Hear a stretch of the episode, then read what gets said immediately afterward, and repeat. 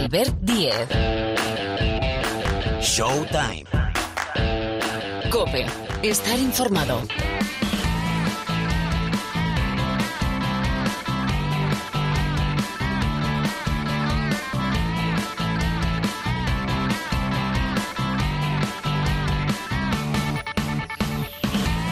¿Qué tal? ¿Cómo estáis? Bienvenidos, bienvenidas una semana más aquí al Rincón del Baloncesto de la cadena Cope. Esto que suena, a ver, sube, sube, sube un poquito la música. Show Time, el programa de baloncesto de esta casa. Salimos habitualmente los martes.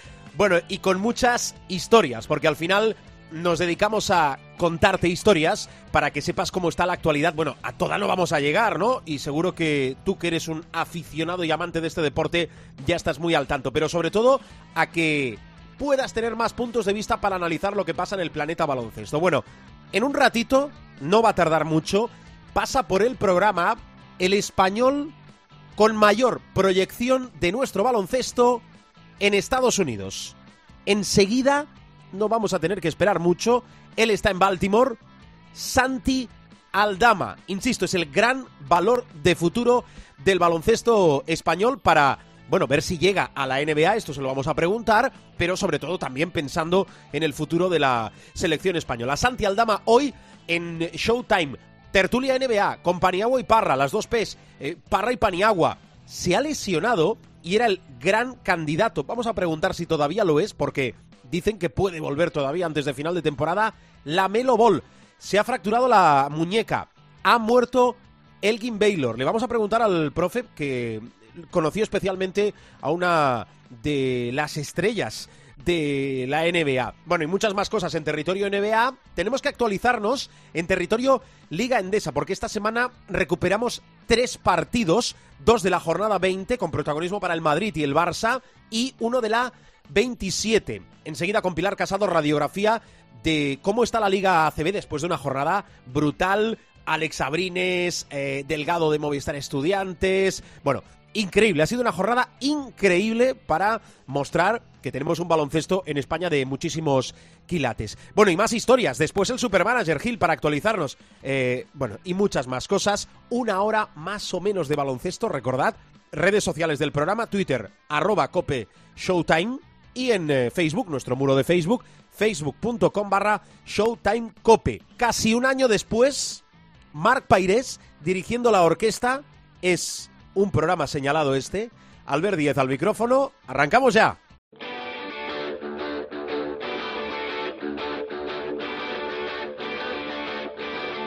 Albert Díez. Showtime. Cope. Estar informado.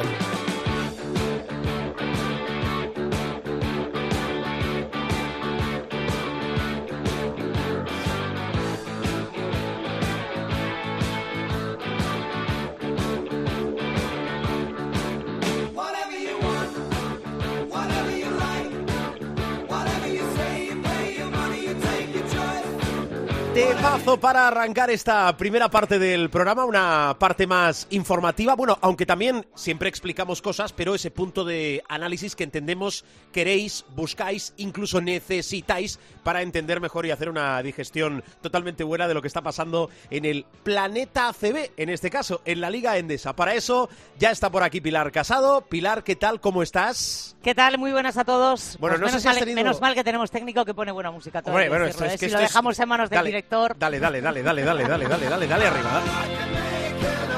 Sensacional, ¿eh? Ay, bueno, con esto, con, esto se hace mejor la radio, ¿verdad? Luego los iba- millennials dirán que no la conocen. Status quo, status quo, por supuesto. Oye, te iba a decir que no sé si has tenido especialmente trabajo después de esa jornada 27. Quedan todavía dos partidos pendientes porque ha sido, bueno, yo creo que ha sido una eclosión de baloncesto y para situar, si es que lo necesitaba, que yo creo que no, nuestro baloncesto, porque ha habido nombres propios, lo de Abrines desde el perímetro, Delgado en las capturas. Mira, vamos a hacer una cosa. Eh, va Pilar Casado con su quinteto. Yo después tengo algunas preguntas que supongo que nos responderán el quinteto y en los destacados y después hablamos. A ver, eh, quinteto, Pilar, que hay mucho para escoger, venga. Sí, bueno, recordemos que de esta jornada, eh, lo digo porque eso afectará, luego os hago el resumen de quién se proclamó eh, MVP de la 26 y cómo estamos en la 27, porque la 27 se cierra en la tarde del martes con el Fuenlabrada UCAM Murcia. Estamos en una semana en la que además se van a empezar a recuperar partidos de muchas jornadas atrás. Lo digo porque hoy martes, sin ir más lejos, se recuperan otros dos de la 20. En fin, algún día nos pondremos al día, pero lo cierto es que de la 27 hay que hablar. Fíjate tú, yo tuve la sensación, sin saber los números, eh, viendo el Casa de Monzaragoza Movistar Estudiantes, que los 20 rebotes que firmó el dominicano Ángel Delgado no eran una cifra cualquiera. Y tanto, sumó 20 rebotes en esa victoria. Es verdad que hay una prórroga de por medio, pero eh, suma 20, 16 en defensa y 4 en ataque, lo cual es la mejor marca de la competición en casi una década e iguala el tope histórico del club, me refiero del Movistar Estudiantes, compartido con Felipe Reyes. Desde que Paul Davis, atención al dato, eh, firmara 22 rebotes con el Cajasol en la 2011-2012, eso quiero recordar que fue en las primeras jornadas de aquella temporada porque fue en el mes de octubre, no se veía nada igual. De hecho, en los últimos 17 años, únicamente Delgado, el mencionado Paul Davis y recordaréis a Kaloyan Ivanov han alcanzado las dos decenas de rebotes. Es más, el club de jugadores que han logrado algo similar en este siglo solo está compuesto por nueve. Kifi, que es el récord del siglo, Martin con dos, Elson, Tanoka Bird, Reyes, Davis, Eptimov, Kaloyan Ivanov y desde este pasado sábado Ángel Delgado. Luego hablaremos un poquito más de quién es eh, Tristan Buksevich. Evidentemente para la gente del Real Madrid eh, todo el mundo sabe quién es el canterano, pero luego os cuento algún detalle más. El caso es que jugó el domingo ante el Betis 14 minutos. Es su mejor partido en la Liga Andesa, no tanto por la cantidad de minutos, sino por lo que porque batió sus topes, eh, su tope en puntos, hizo 11, anotó dos triples, sumó cuatro rebotes, tres asistencias, dos tapones y 16 de valoración. Hay que destacar especialmente esa actuación de cara al aro en la que los porcentajes fueron buenos, dos de dos en tiros de dos, dos de tres en triples y uno de uno desde la línea de personal. Además, esos 11 puntos los ha conseguido con tan solo 18 años y 10 días, pasando a engrosar una lista en la que se pueden leer grandes nombres en la Liga Andesa. Entre los que están actualmente en la competición, sumaron 11 o más puntos a la edad de Tristan, Yannick Enzosa, el jugador de Unicaja, 11, Carlos Alocen y Usman Garuba. Alocen hizo 15, Garuba 13. Pero también lo consiguieron antes estrellas de la talla de Luka Doncic, 23, Ricky Rubio, 25 o Juan Carlos Navarro, 17. Y esa lista de precoces la completan Domantas Sabonis, Jaime Fernández, Julio García y, curiosamente, el que ahora es el técnico de Tristan Buksevich, que es Pablo Lasso, hizo 17. Vamos al eh, derby vasco porque ha dejado eh, primero desgraciadamente una lesión importante, que es la de Tony Echekiri. Después de las pruebas que le hicieron en la jornada del lunes, tiene un esguince de grado 2 en el ligamento lateral de la rodilla y por lo tanto Yekiri se pierde entre 6 y 8 semanas en qué tramo crucial de la temporada para Vasconia. Pero bueno, quería destacar la actuación de Zoran Dragic. Hizo de guía, desde luego, de los suyos con una primera mitad para marcar y un duelo en el que acabó batiendo sus mejores marcas. Zoran anotó 25 puntos, hizo 26 de valoración. Es estadísticamente el mejor partido que ha hecho en la Liga Endesa. De esos 26, logró 16 de ellos en un segundo cuarto casi perfecto. En él anotó 14 puntos sin fallo en tiros de campo, aportando además un rebote y forzando cuatro faltas a sus rivales. Hay que decir que en esta jornada 27 los mejores cuartos individuales son primero el de Zoran Dragic, Después el de Clevin Hanna en la remontada de Andorra hizo 15 de valoración en el cuarto cuarto del partido frente al Baxi Manresa y después Alex Abrines que hizo 13 de valoración en el segundo cuarto. Ya que hablamos de Abrines, se quedó a un solo triple de igualar su mejor marca en la competición. Sumó 21 de los 23 puntos desde más allá de la línea de 6.75. El escolta del Barça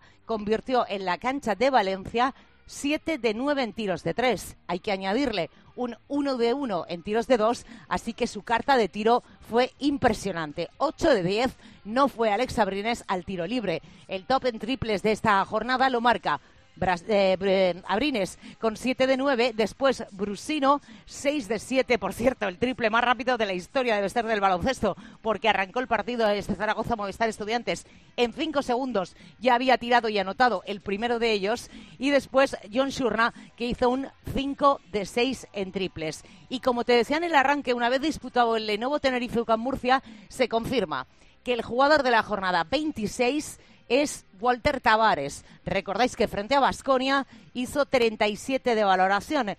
Eh, consigue el MVP de la jornada por segunda vez esta campaña y cuarta en su carrera en la Liga Andesa. Y obviamente no tenemos MVP de la 27 porque está incompleta, pero candidatos hay. Por ejemplo, el eh, pivote del Mombuso Obradoiro, Steven Enoch, que se presenta como gran candidato después de su partido frente a Unicaja. Terminó sumando 34 de valoración y lo hizo con 24 puntos y además unos porcentajes eh, espectaculares de acierto porque hizo 5 de 6 en tiros de 2, 14 de 14 desde la línea de personal. Eso sí, por ponerle un lamparoncito y erró el único triple que intentó. Así que de esa manera superó los 18 que había conseguido la pista del Casa de Monzaragoza en la jornada 23 y que hasta este sábado eran su tope en la competición. Bueno, a ver, cosas. Ahora preguntamos por un nombre propio, pero jornada 28, si no hay alteraciones, va a arrancar el sábado y va a acabar el lunes. El sábado tres partidos, cinco el domingo y el lunes se cierra con el Movistar Estudiantes Moraván Andorra. Hacía referencia a Pilar a los partidos en tres semanas, recuperamos dos de la jornada 20, el Obradoiro Real Madrid y el Barcelona Movistar Estudiantes, y uno de la 27, el Urbas Fuenlabrada, UCAM de Murcia, los tres se van al martes. Y ahora sí, Pilar, a ver, amplíanos un poco la historia de quién es este jugador de la cantera del Real Madrid. Tristan Buk- Buksevich, que hemos visto brillar, como bien apuntabas en la última jornada con el conjunto blanco. A ver. Sí, eh, la verdad es que Tristan eh, alterna en esta temporada, en este curso 2020-21, entrenamientos con el EVA y el Junior, eh, incluso partidos con el equipo de Mariano de Pablos, pero eh, pues por las lesiones, evidentemente, ya ha ido entrando más en rotación del primer equipo. Y eh, es verdad que, bueno, pues se va con mucha calma porque eh, es un tipo de jugador, es un 4 básicamente, es un 2-11 de altura, con muy buena mano desde fuera, que postea y que eh, en definitiva es un niño todavía. Lo digo porque eh, hace 10 días eh, cumplió los 18 y eh, tienes que tener unas cuantas canas, como es mi caso ya, para recordar a su padre en el Real Madrid. Tristan es hijo de Dusan Buksevich. Eh, Dusan estuvo solo una temporada en el Real Madrid a principios de este siglo, era por, el, por aquel entonces entrenador del Real Madrid, Sergio Scariolo. Estuvo la temporada 2001-2002. Probablemente haya mucha gente que ya lo recuerde con eh, camisetas eh, de otros equipos. De hecho, cuando él salió del Real Madrid, se fue a jugar a Siena, después volvió a Olympiacos, estuvo en Estambul, en el Ulker, y termina su carrera en Italia. Ese es su padre. Estando en Siena es cuando nace eh, Tristan. Eh, nace en marzo del año 2003. Eh, es un caso, bueno, pues como digo yo, multicultural europeo. Su padre era de nacimiento bosnio, pero nace en Italia. Pero realmente donde pasa los primeros años, obviamente, es en Grecia. Su madre es sueca, por tanto tiene los dos pasaportes, tiene el pasaporte griego y tiene el pasaporte sueco. Y como digo, eh, estuvo en las canteras, en la cantera de Olympiacos hasta que el Real Madrid decide traérselo. Y eh, empieza ya a despuntar en ese puesto de cuatro, que es obvio, eh, la lesión de Anthony Randolph ha abierto las puertas a que pueda estar muchos más minutos. Pero mientras sus compañeros, por cierto, se clasificaban para la Final Four Junior, eh, él estaba jugando con el Betis porque es verdad que ha entrado ya en dinámica de equipo, de primer equipo desde hace varias semanas. Tiene un buen tutor, Pablo Lasso, Tristan Buksevich, el jugador del Real Madrid. Eh, Pilar, lo dejamos aquí. Eh, la semana que viene te espero, ¿eh? Cuídate mucho. ¿Qué tengo esta semana? ¿Qué tienes esta semana? ¿Cómo no, lo tienes? en semana, ah, en Semana Santa volvemos también, ¿no?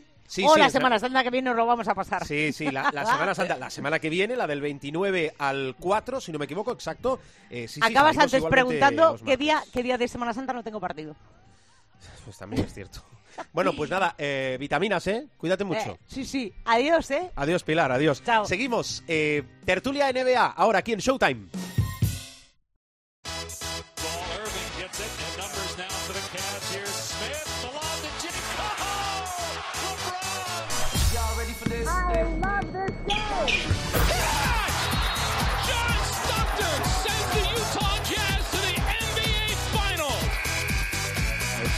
Con ganas de jugársela.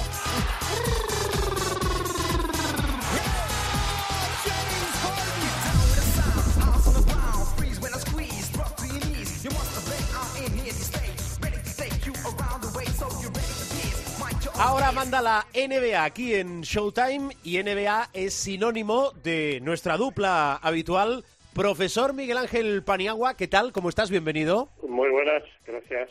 Y también Rubén Parra. Parra, ¿qué tal? ¿Cómo andas? Bienvenido también. Muy bien, todo, todo bien. ¿Qué tal familia? ¿Cómo? Bueno, em, después tenemos invitado, ¿eh? que nos está esperando en Baltimore, sí, en Baltimore, Santi Aldama. Pero antes con Miguel Ángel y con Rubén, con Rubén y con Miguel Ángel, hay que comentar eh, muchísimas cosas. Tenemos un deadline, que es el jueves para el mercado de traspasos. Ahora voy con lo que se puede mover, os pregunto. Pero antes quiero empezar por la figura de Elgin Baylor, un histórico de la NBA que ha muerto a los 86 años.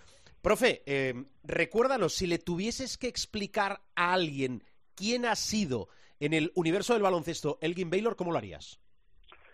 Uno de los más grandes, sin duda alguna.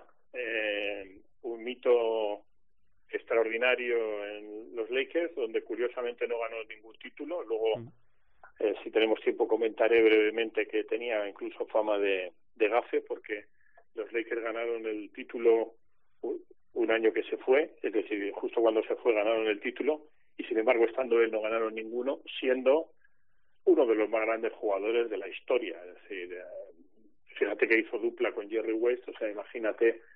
eh, era un jugador muy brillante desde el punto de vista de mm, ejecución, desde el punto de vista de anotación, pero sobre todo era eh, un atleta, era un, un precursor de todo lo que vino después. Es decir, probablemente se podría decir que era un Jordan antes que Jordan, un LeBron James antes que LeBron James, o sea, teniendo además la perspectiva de los años 60-70, pues imagínate lo que suponía un jugador de este calibre. Y luego en el ideario de, de los fans de los de los Lakers, a pesar de que no ganó ningún anillo con ellos, está justo al lado de, de iconos como Jerry West, como Magic Johnson, como Karim Abdul-Jabbar, eh, Will Chamberlain también. Eh, o sea, un, una, una gran figura, una, una gran figura desde el punto de vista de jugador de baloncesto precursor, yo diría, de una, de una era que vino después um, y era uh, auténticamente maravilloso. Eh, hay que ponerse con la mentalidad del público que veía el baloncesto NBA en los años 60-70. Eh, particularmente el juego en la NBA no tenía nada que ver con el de la ABA, que era mucho más de su estilo, pero él era, digamos, el, el atleta por excelencia en una liga eh, mayoritariamente blanca, dominada por los Celtics, con un juego colectivo donde no destacaba así ninguno y donde la capacidad atlética era muy limitada, ¿no? Y este hombre jugaba ya por encima del aro y además tenía una efectividad letal y, e imagínate, con la perspectiva del tiempo, encima haciendo dupla con, con el gran Jerry West. Muy didáctico. Eh, profe, ahora voy porque sé que tú conociste además a, a Baylor. Eh, Parra, sin reiterarnos algún detalle más, me gusta lo de que no, me gusta entenderme que no ganó ningún anillo, porque para ser grande, obviamente, un deportista necesita también que su palmarés esté nutrido de títulos, pero que para ser grande no necesitas a veces títulos. Eh, creo, Parra, que los Lakers retiraron el 22 de Baylor y además tiene una estatua en el Staples, ¿no?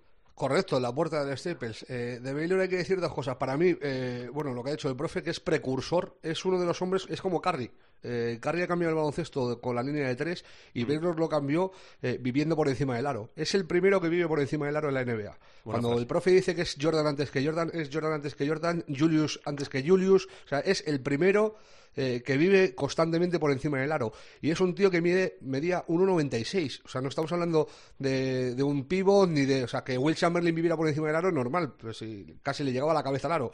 Pero eh, en el caso de, Baylor tiene un mérito descomunal. Una temporada promedió casi 35 puntos y 20 rebotes por partido. Una temporada entera, midiendo 1,96 m. Era un anotador excelso. eh, y hay una leyenda que habla del gafe de, de Baylor que está contrarrestada porque dicen que gastó toda su suerte en salvar la vida de los Lakers. Eh, cuando tuvieron un accidente de, avión eh, eh, justo antes de, mudarse a Los Ángeles eh, y aterrizaron en un campo de maíz, creo que era en San Luis, eh, en una nevada y se salvaron, no, no, no les pasó nada. Y dice que ahí gastó toda su fortuna toda su suerte y que por eso luego nunca ganó el anillo con los Lakers. Para mí, sin duda, eh, podemos acordarnos de Carmalón, de John Stockton, hay muchos grandes jugadores que no han ganado el anillo. Para mí, individualmente, este es el mejor de todos. Eh, profe, tú conociste al Baylor post-jugador, creo que en su etapa de, de GM, de General Manager de los Clippers. Así es, sí, sí, sí. Am, bueno, hay que decir que el ínclito Don Sterling, el anterior propietario de los Clippers, lo ficha porque era su ídolo de juventud. Si no lo ficha por, por su capacidad y tal. Eh, Elgin Baylor como general manager fue la antítesis de Jerry West. Es decir, Jerry West fue un gran general manager eh, con un conocimiento de los jugadores extraordinario, con una habilidad negociadora tremenda. Elgin Baylor no, no era ni mucho menos como Jerry West como, como general manager, pero eh, esa, digamos, esa falta de capacidad ejecutiva la suplía con una bondad infinita, con una aproximación a la gente extraordinaria y a mí per- personalmente eh, yo siempre lo he dicho, ¿no? Yo he tenido siempre las mejores entradas en los Clippers, me han tratado fenomenal, eh, en gran medida por él, porque eh, cuando él era el general manager, pues ah, tenía siempre además mucha predisposición a hablar conmigo, me preguntaba por jugadores que habían pasado por los Lakers que luego estaban en Europa, eh, por ejemplo Rory White, que estuvo en Italia y luego en, en, ah, Ma- en ah, Mayoral Maristas y en Villalba, por ejemplo, y era había jugado seis años con ellos. En fin, era un tipo magnífico, ¿no? Un tipo sensacional, pero claro, yo conocía a un Elgin Baylor crepuscular, pero lo que sí te puedo decir es que cuando ibas con él a un restaurante, eh, la gente que en aquella época tendría pues eh, 35, 40, 45 años, se cuadraba ante él, o sea, era como si vieran a un a una especie de tótem sagrado, ¿no? Porque los verdaderos fans de los Lakers sabían quién era y sabían lo que supuso, que lo ha explicado muy bien Rubén, eh, para el ideario de, Los Ángeles Lakers. Yo conocí un Elgin Baylor, pues si quieres ya muy crepuscular, porque también tenía lagunas de memoria y tal, pero con una bondad infinita, o sea, un tipo sensacional. Bueno, descanse en paz. Ha muerto a los 86 años por causas naturales. Ah, venga, seguimos. Eh, el mercado un poquito más tarde. Ahora, Parra, lesión. Bueno, cualquier lesión es importante, pero esta es muy importante porque rompe una dinámica que iba a llevar, no sé si hablo en pasado o tengo que hablar a lo mejor en un futuro cercano, a la Melo Ball a ser rookie del año en la NBA. Se ha fracturado la muñeca. Eh, a ver, hay, hay muchas preguntas. Primero, ¿va a volver a jugar? Eh, ¿Puede optar o, o seguir optando a ser rookie del año? ¿Cómo afecta esto a la franquicia? A ver, venga, eh, cocínate todo esto. A ver, a la franquicia le afecta, pero yo creo que van a seguir tirando para adelante. El, último partido de anoche se vio, Teddy Rozier eh, tiró del equipo, Gordon Hayward está en muy buen nivel, eh, Washington también aporta, o sea, eh, todo el equipo en términos generales aporta y yo creo que les va a dar para seguir estando en, playoff o pelear los puestos de, de playoff. Eh, él se va a perder seguramente toda la temporada, no está confirmado eh, porque quiere buscar una segunda opinión, pero el- la primera exploración lo que dice es que es muy complicado que vuelva a jugar eh, en este curso. Y en cuanto a lo del rookie del año, yo es que eh, con estas cosas, eh, eh, a mí hay un rookie del año, por ejemplo, que es Dario Saric, que a mí me parece semivergonzoso. Yo sé que Embiid jugó solo 32 partidos o 33 partidos, pero tenía que haber sido el rookie del año porque era el mejor rookie de esa temporada. Se lesiona, pues ha lesionado, pero es el mejor rookie. O sea, los 30 partidos que jugó Embiid fueron la leche. Pues con la Melo pasa lo mismo, solo que ha jugado incluso un poco más que Embiid. Eh, ya llevamos casi 40 partidos, 40 partidos de, de temporada regular. Eh, yo se lo daría a la Melo, es que está muy lejos el segundo. ¿A quién, a, a quién pones eh, de rookie del año?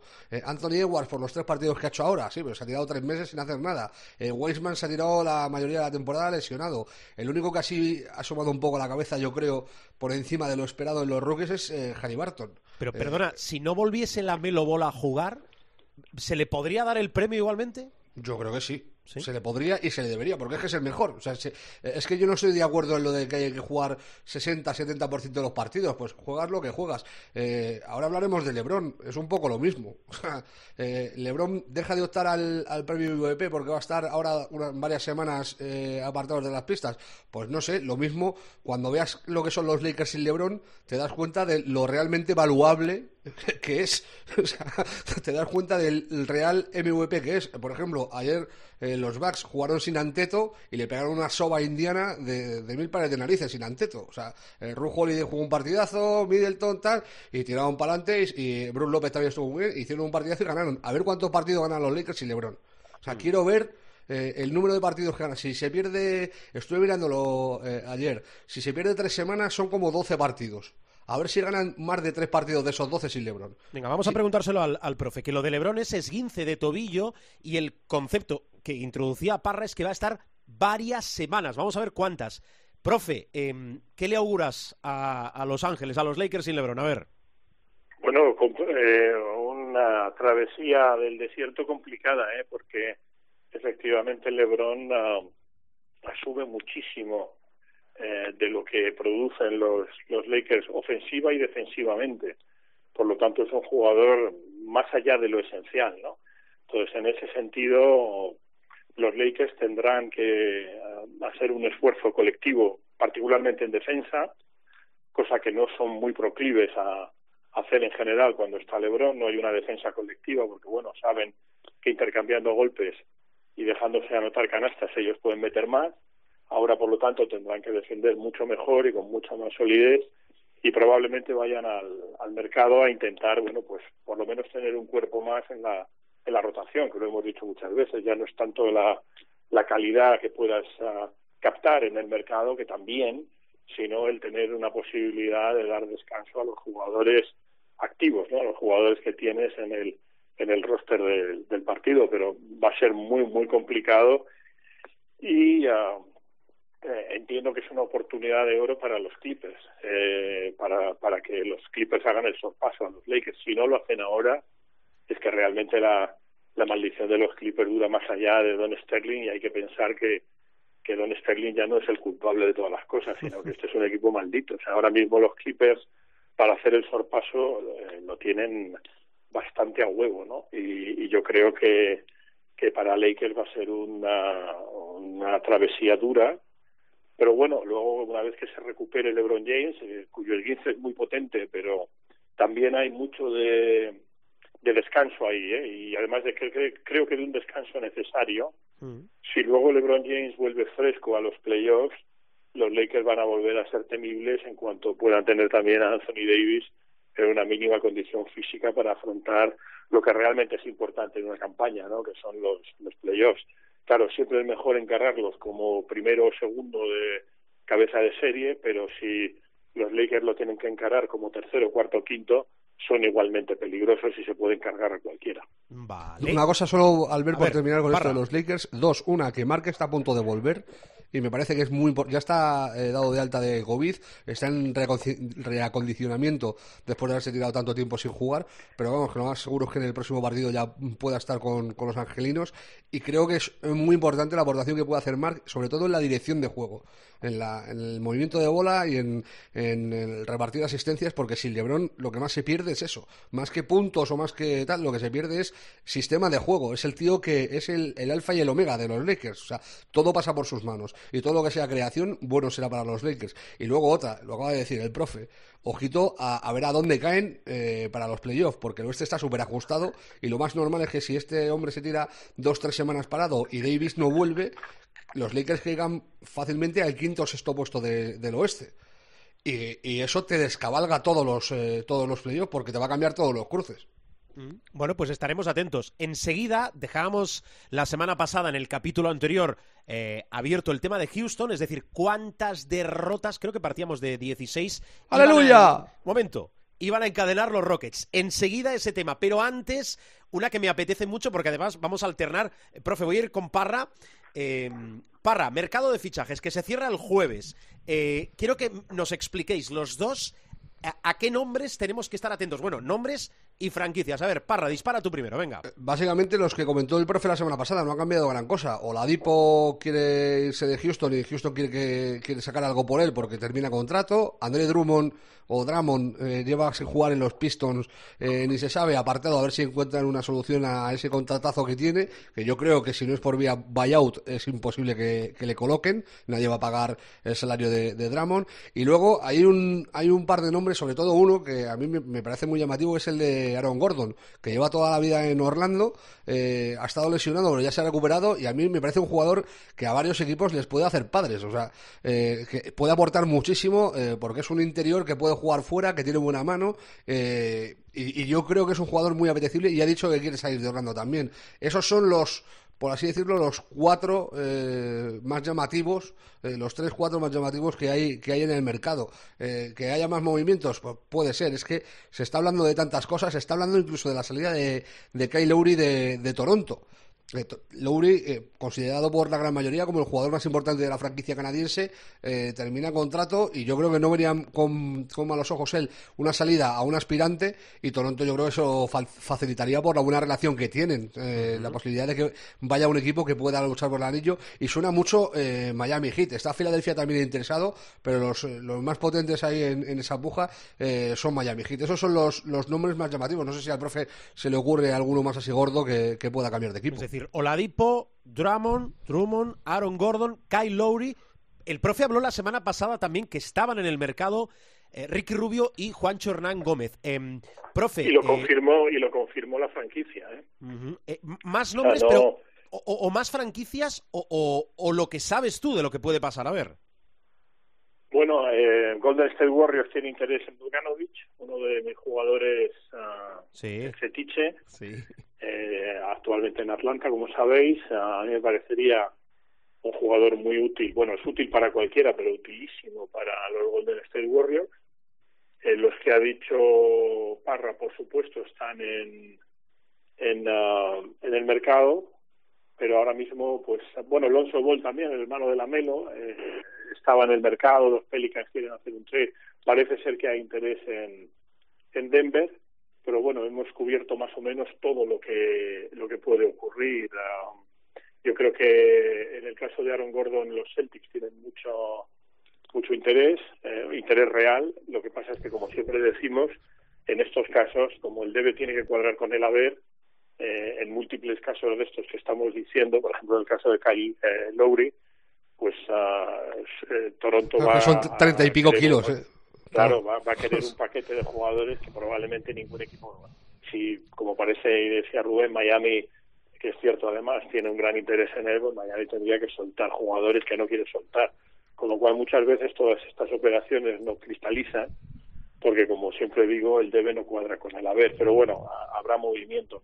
Y me gusta en particular ah, la idea de Aaron Fox a Celtics porque eh, Celtics necesita Celtics ahora mismo está como ese tipo que que se cae en el, en el puerto y, le tienes que tirar un flotador o sea los Celtics están teniendo una campaña nefasta y fíjate que incluso ah, hay ah, un run run importante en relación a Brad Stevens ¿eh?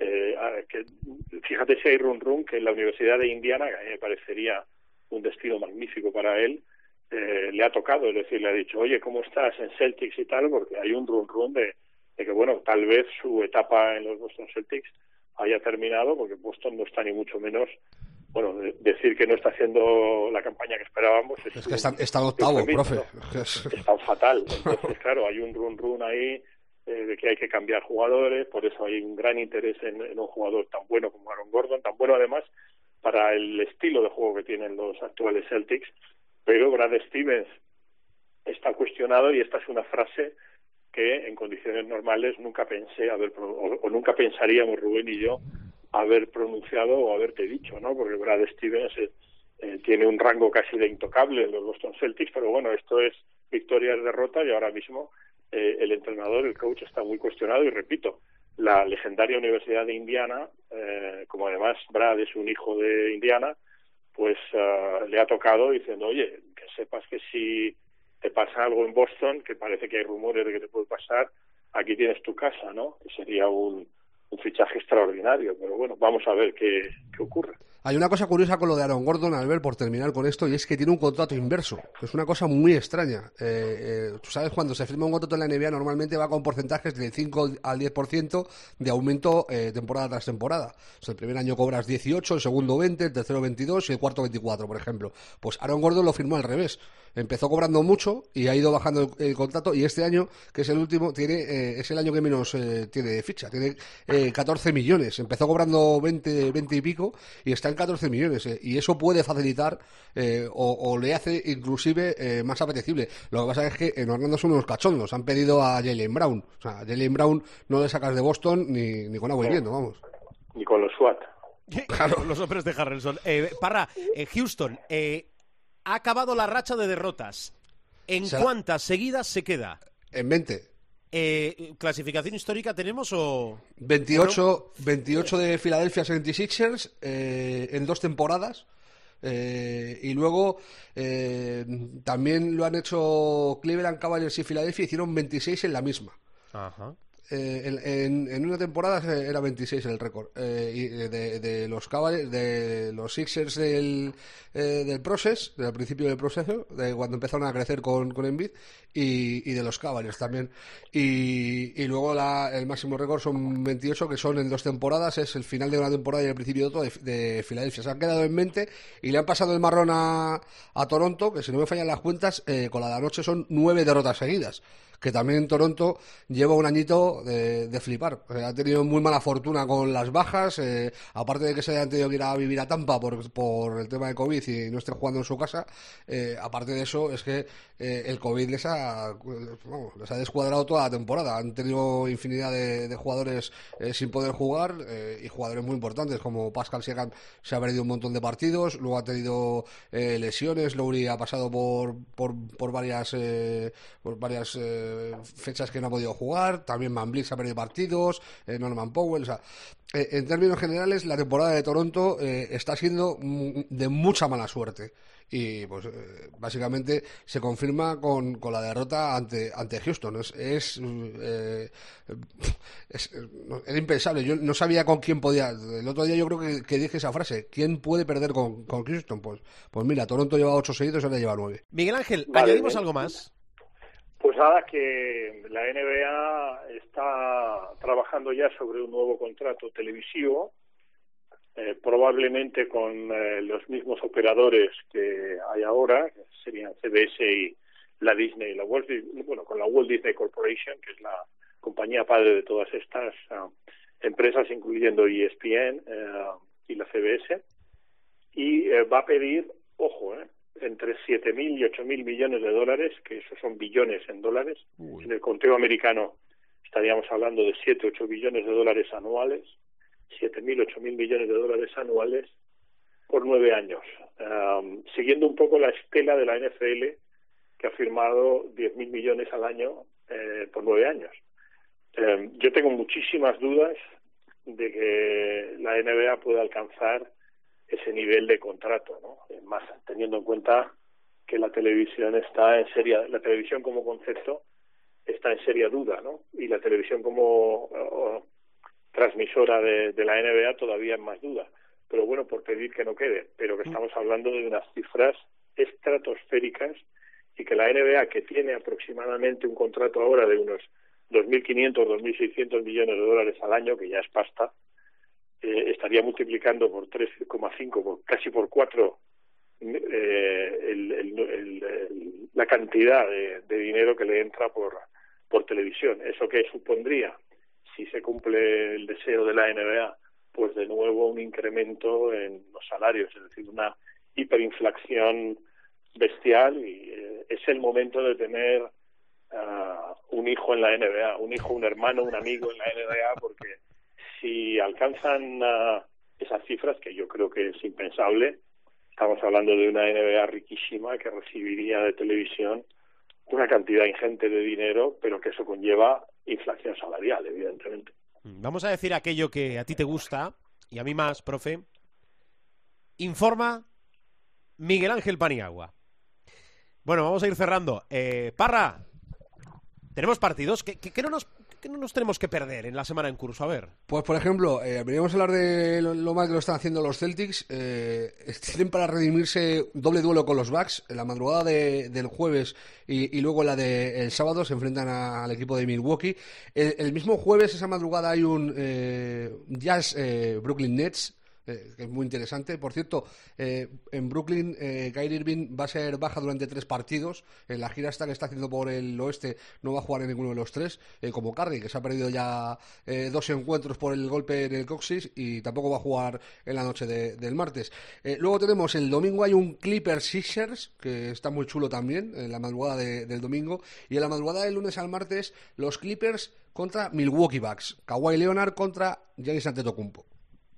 Vale, no está mal, ¿eh? No está mal el menú. Sobre todo lo de Boston, me lo he apuntado aquí, he cogido el bolígrafo rojo, porque sí, la situación es delicada, ¿eh? La situación es bastante delicada. Bueno, profe, eh, feliz semana, cuídate mucho, Miguel Ángel. Cuidaos mucho, cuidaos mucho que vienen curvas.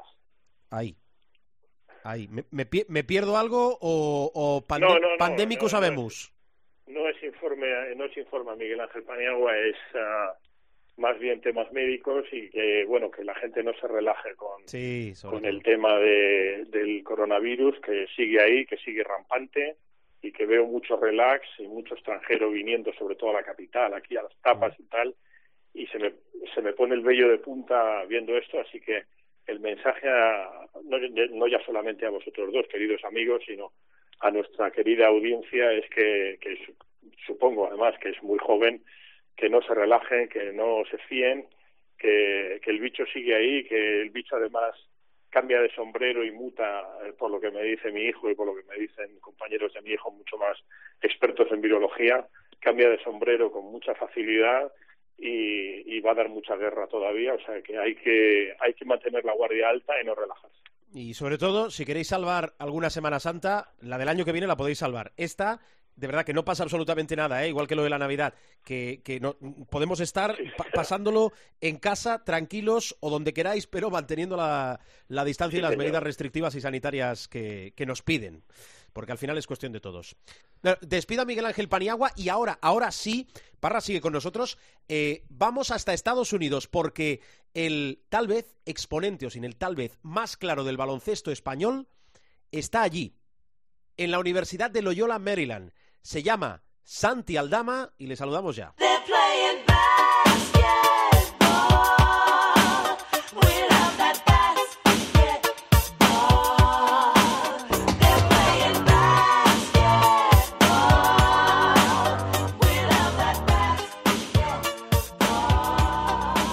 Santi Aldama, hola, ¿qué tal? Bienvenido a Showtime. Hola, muy buenas, ¿qué tal? Bueno, bien, hombre. Eh, estamos llamando a Baltimore. Ahora voy a ir, Santi, con lo deportivo y que pregunte también eh, Rubén Parra, que ha seguido muy de cerca eh, tu carrera, tu trayectoria, pero te quiero preguntar por lo que creo que es realmente importante, o debe serlo siempre, que es la persona y la, la situación, por ejemplo, que tenéis en Baltimore y en general en Estados Unidos. Pero donde tú estás, eh, ¿cuál es, qué situación tenéis ahora a, a nivel pandémico? ¿Cómo está la situación? Eh, bueno, eh, al estar en la universidad ahora mismo estamos ¿no? un poco más aislados, ¿no? Sí. Entonces es algo más dentro de la universidad. Pero bueno, eh, los casos han ido creciendo y entonces, eh, bueno, ahora mismo estamos un poco mejor, entonces tenemos libertad. Pero hay veces que, bueno, que estamos en una medio cuarentena, que solo podemos salir para coger la comida y tal. Entonces va y viene un poco, ¿no? Pero bueno, ahora estamos un poco mejor y, y a ver si sigue así. Y a nivel de vacunación, a pesar de esa burbuja que entiendo también es la universidad, pero ¿llegan las vacunas? ¿Se está eh, vacunando, no sé si incluso preguntarte masivamente o no? Eh, yo- yo creo que sí, ¿no? Eh, tengo ya unos cuantos amigos que, que han empezado a vacunarse y, y la vacunación va bastante rápida aquí, así que así que se está moviendo rápido y va, va, va mejor. Vale, ¿tenéis calendario de vacunación? Por ejemplo, ¿a ti te han dicho cuándo te van a vacunar? ¿O cuándo te toca? ¿O eso va para, para, para largo, para muy largo? No, no lo tengo claro, pero sé que eh, puedes ir pidiendo cita y tal, pero depende del día. Hay veces que te lo dan con más facilidad, hay veces que solo priorizan, pero bueno, dep- depende un poco de, de cuántas vacunas tengan. Vale. Bueno, pues eh, comentado y explicado esto, eh, Santi, déjame que recuerde que tú tienes 20 años, acabados de cumplir como quien dice.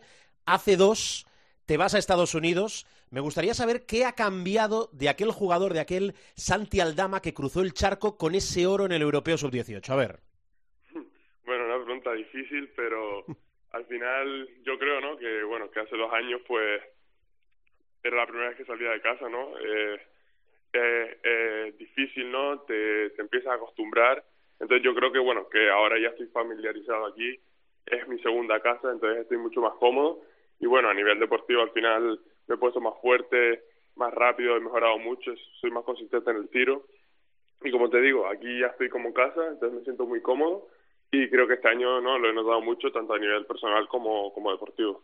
Si leemos lo que a fecha de hoy se dice de ti, yo creo que marea en más de un sentido. ¿eh? Mira, algunos digitales. La explosión de Santi Aldama no pasa desapercibida para la NBA. Aldama, el próximo crack del baloncesto español, el gigante de futuro de España que brilla en la NCA. Yo no sé si tú lees mucho, llegar te tiene que llegar, pero esto yo te decía que marea un hombre, marea bastante, ¿no?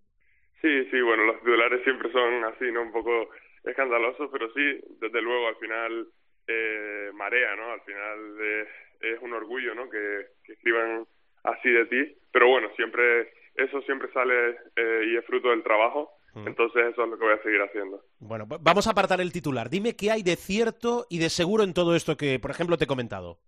No lo sé, acaba de terminar la temporada, no, no me he parado a pensar mucho, pero, pero bueno, es, es una situación y una oportunidad real, pero bueno, como te he dicho, no, no me he parado a pensarlo mucho. Mm, eh, Objetivo NBA, ese es el gran objetivo de, de Santi Aldama antes, por ejemplo, que volver a Europa. Efectivamente, la NBA es mi sueño y, y es a, a lo que voy. Es decir, ese es el camino. Lo digo porque a estas alturas de temporada uno también se tiene que plantear qué quiere, ser, qué quiere ser de mayor o qué quiere hacer la temporada que viene. Es decir, tú la temporada que viene vas a seguir en Estados Unidos. ¿Es sí o sí?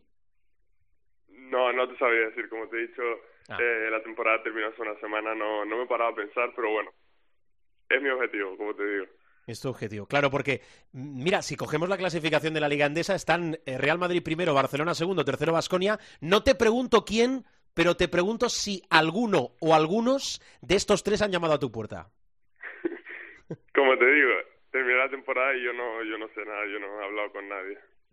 Estás bien instruido, ¿eh? No sé si algo tiene que ver tu padre, eh, que además fue jugador profesional de, baloncesto, eh, ¿está muy encima de, todo esto o, te deja ese margen de libertad que, que la persona y el, y el jugador, en este caso de baloncesto, tiene que tener? ¿Te da muchos consejos o no?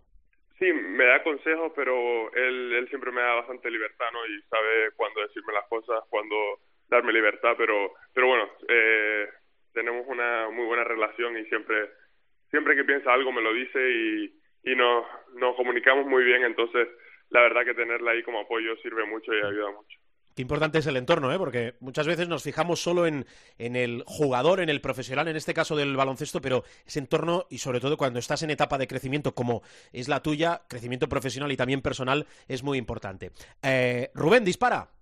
Bueno, básicamente, has, eh, la primera temporada estuvo marcada por tu lesión de rodilla, eh, apenas pudiste jugar eh, 10 partidos. Eh, este año ha sido raro porque os han hecho en, en la conferencia una especie de mini conferencia por lo de la pandemia. Habéis tenido eh, so- eh, muy pocos rivales eh, y habéis repetido mucho eh, encuentros, pero tus números han crecido exponencialmente. Has pasado de los 15 puntos que anotaste el primer año a 21 y sobre todo lo que me llama a mí más la atención, has potenciado mucho lo que decías antes, el juego interior, has, has cogido más de 10 rebotes por partido, o sea, has promediado doble-doble. Eh, ¿En dónde notas tú más la mejora? ¿En el tiro o en la posibilidad de, de jugar por dentro, de volver eh, a, a meterte dentro y aprovechar ahí tus centímetros? Eh, las dos, ¿no? Al final, el año pasado fue un poco más toma de contacto, ¿no? Volví de la lesión, no, no había entrenado mucho, ¿no? Y fue un poco más, yo creo que me sirvió un poco para conocer la liga. Este año, eh, bueno, tuve 10 meses de preparación, estaba muy, muy preparado y como te digo, fui bastante fiable en el tiro y en el juego interior me sentí muy cómodo y como dices, cogí muchos rebotes y jugué bastante por dentro. Entonces realmente yo creo que eh, no te podría decir uno de los dos, sino más el balance ese es lo que lo que me ha ayudado ¿no? a, a, a jugar a este nivel y yo creo que, que de cara al futuro un poco lo mismo, ¿no? Balancear las dos cosas. Eh, eh, lo de jugar en Loyola eh, en Maryland es una universidad que es de la Patriot League y, eh, eh, pues, siendo sinceros, no es un, un programa deportivo de los más potentes de Estados Unidos y no tiene el foco que puede tener, por ejemplo, Kansas, Duke, North Carolina. ¿Crees que eso te puede afectar a la hora de tener posibilidades de llegar a la NBA? Bueno, depende, ¿no? Al final,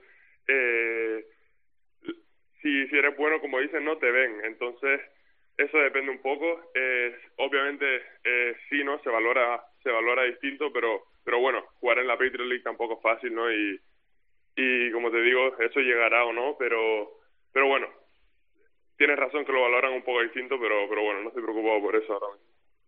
Y, y, eh, no verías, eh, eh, es que no sé si quieres eh, terminar la carrera, si te hace especial ilusión terminar la carrera, de hacer los cuatro años eh, eh, en eh, ¿no te vendría mejor venirte a Europa a que te vieran jugar en, un equipo en, en ACB, por ejemplo? Te lo digo, estuviste entrenando con el Granca durante la pandemia, en, verano, si mal no recuerdo. ¿no, no has- no te has planteado volver para jugar un año en profesionales y, y así aumentar el foco sobre, sobre tu juego?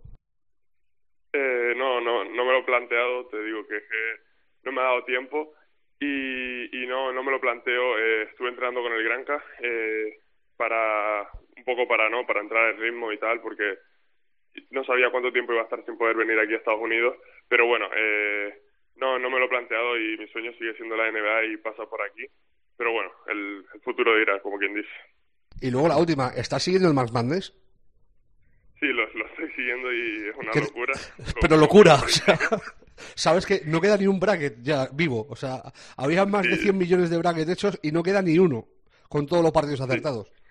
Sí, es increíble. Bueno, yo creo que, vamos, yo no sé si es el el, el March Madness con más upsets eh, de momento, ¿no? Porque, vamos, eh, ha habido unos upsets increíbles y, vamos, como te digo, al segundo o tercer día ya no había brackets perfectos, así que sí, lo estaba viendo aquí, sobre todo con mis compañeros, y, y estábamos flipando. Eh, aparte de Gonzaga, que es el evidente favoritísimo, pues un pepino de equipo. En, en Norfolk, a Norfolk State, a los pobres, les metieron una soba de, de 40 puntos el, el primer día. Eh, ¿Qué equipo te, te ha llamado así más la atención? Eh, pues te diría Michigan, ¿no? Eh, o a mí, a mí Iowa Luca Garza me gusta mucho, pero bueno, yo te diría Michigan, pero bueno, yo creo que Gonzaga es el claro favorito, son, son muy fuertes y juegan muy fuerte los 40 minutos, o sea que yo creo que, que va a ser difícil ganarles, pero bueno, nunca se sabe. Garza tiene la mala maña de que están en el lado de, Gonzaga, o sea, se los tienen que, cruzar. Si, si llegan, o sea, si avanzan los dos, los dos partidos que les quedan, eh, se enfrentarían en, eh, en, su final de, conferencia. O sea, lo, tiene- lo tienen complicado. Y, luego, eh, aparte, eh, de la rodilla ya nos hemos olvidado, o sea, estás perfecto. Yo te he visto, eh, he visto los últimos partidos que has jugado, eh, resúmenes largos y tal, y se te ve completamente bien.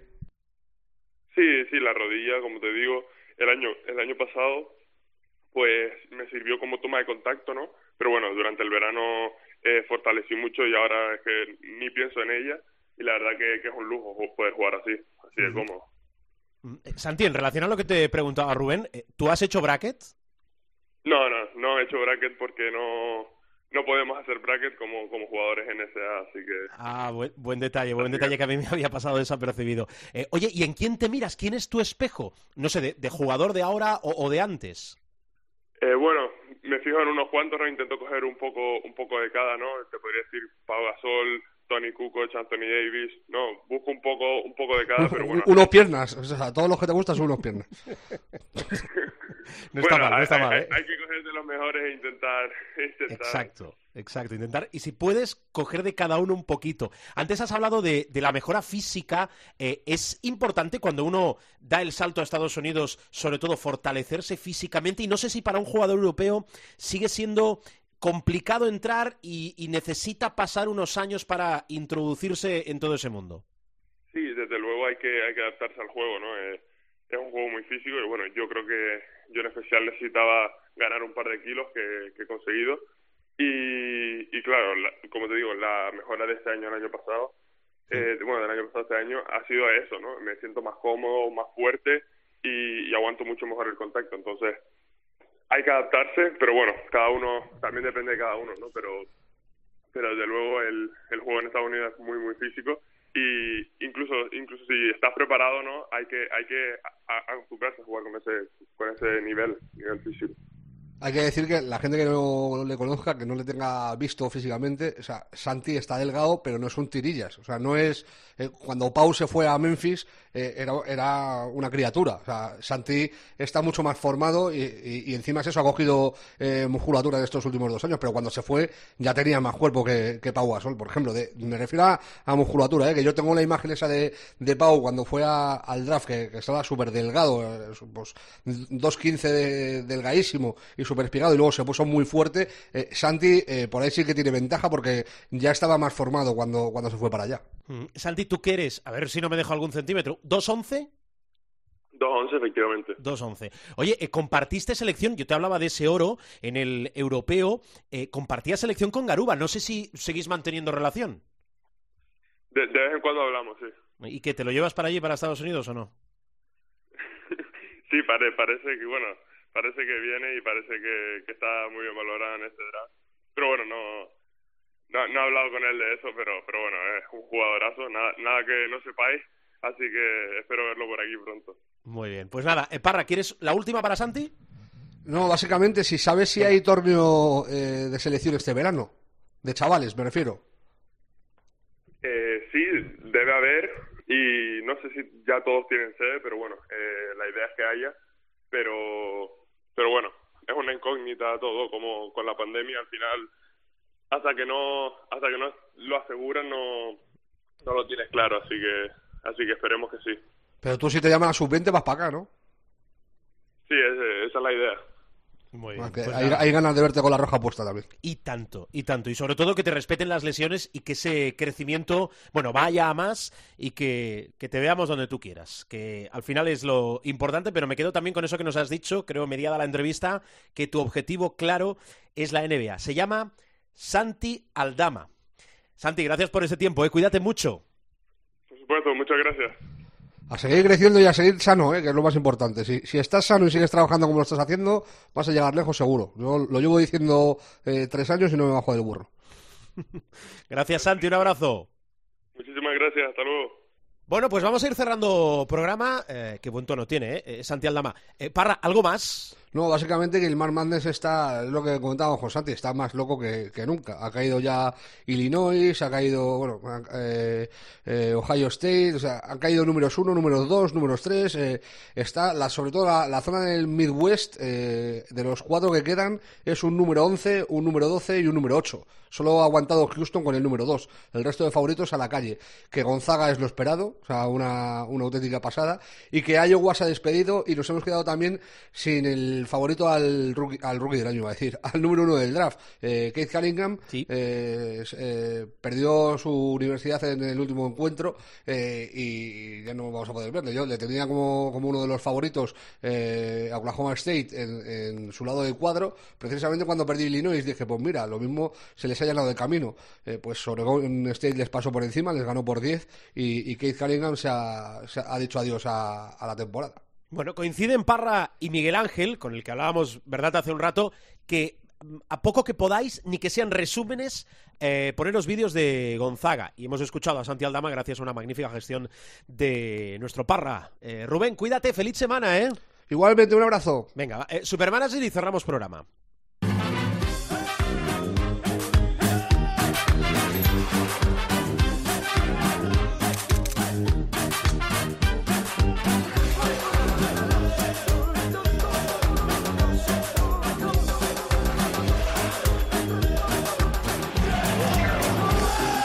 Supermanager en este programa es decir José Luis Gil. Hola Gil, ¿cómo estás? ¿Qué tal? Claro, claro, claro, ¿Qué claro. pasa, ya, ya lo decía aquel, ya lo decía aquel. Las, las victorias tienen muchas madres, las derrotas solo tienen un padre. Bueno, no, no pasa nada. Aquí estamos, dando la cara, dando la cara. Vale. eh, eh, ¿Sabes falta- rezar? Falta completar la jornada 27 con dos partidos, ¿eh? que Uno, eso es uno, uno. importante. De, de cara, de cara al Supermanager, uno solo. El, Vale. eh, estamos eh, a la hora de cerrar este podcast, pues queda pendiente de disputar el eh, Fuenlabrada UCAM de Murcia, ¿vale? El Burgos Juventud no entra en el cómputo del Supermanager, pero sí ese Fuenlabrada Murcia, con lo cual a la hora de cerrar este podcast, pues lo que podemos hacer es rezar, porque con 126,8 y ya no nos vamos a mover de ahí, pues nos vamos a pegar un batacazo de, de los que hace de los que hacen historia. Bueno, Sí, ¿A qué sí, responde? porque- ¿A qué responde? ¿A qué responde? Pues mira, responde. eh, primero, a que los clásicos mm, han puntuado más bien a la baja. Por ejemplo, Tavares 14,4, Mirotic con 18. Y en nuestro caso particular, obedece a que eh, me envió un amigo, cuando me envió un amigo aquel mensaje de el, el Juventud no va a entrar en.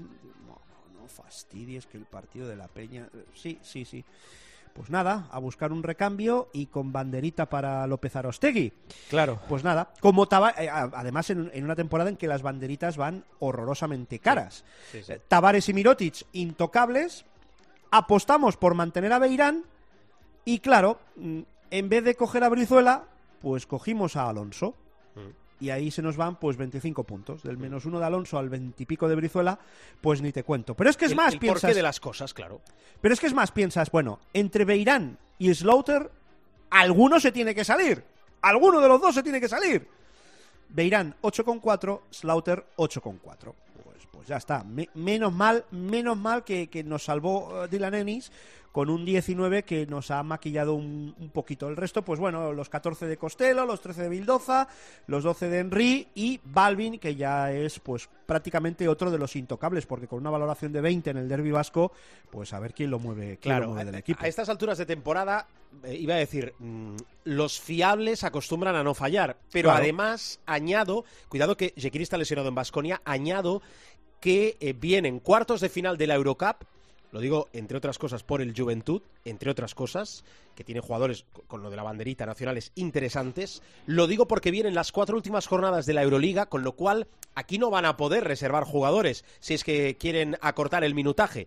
Eh, tengámoslo en cuenta para la jornada. Falta por completar la 27, tenemos por delante la 28, con lo cual, ¿qué añadimos, Gil? Pues eh, no, añadimos pues que mira, en esa jornada, en esa jornada 28 eh, hay un Tenerife Valencia.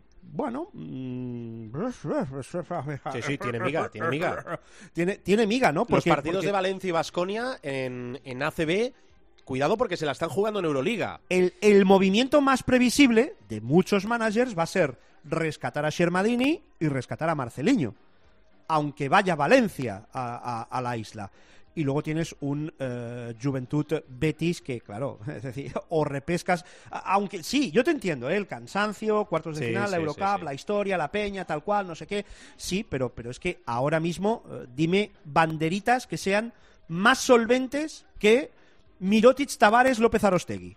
Bueno, tienes a Brines, que yo creo un día podemos hacer eh, la clasificación de los tres Ya, mejores ya. tiradores de tres, porque... bueno, Ya, pero es que viene de salirse en Valencia.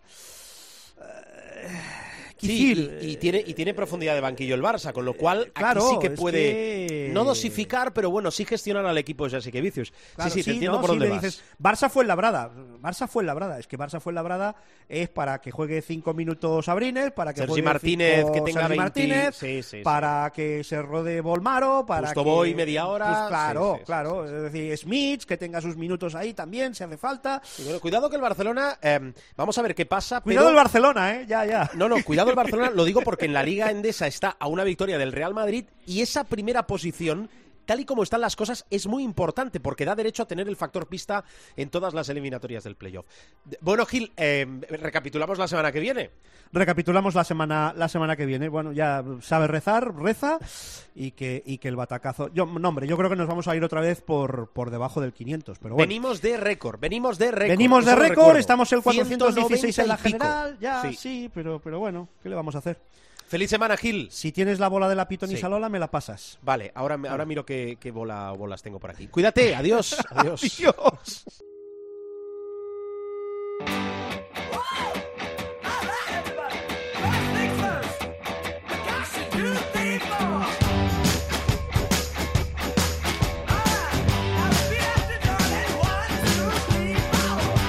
Vamos, bajamos la persiana del capítulo de esta semana. Por cierto, felicitamos a Perfumerías Avenida y a Valencia Basket, que se han metido en la final a 4 de la Euroliga Femenina y en la final a 4 de la Eurocup, respectivamente. Felicidades a Perfumerías y a Valencia ese pasito adelante del baloncesto español en Europa y deseamos toda la, suerte del mundo. Por cierto, que dicen que Valencia puede albergar esa final a cuatro de la Eurocup eh, femenina. Bueno, lo dejamos aquí eh, en www.cope.es. Encontráis todos los sonidos, todos los programas de Showtime. Como os digo siempre, salimos habitualmente los martes.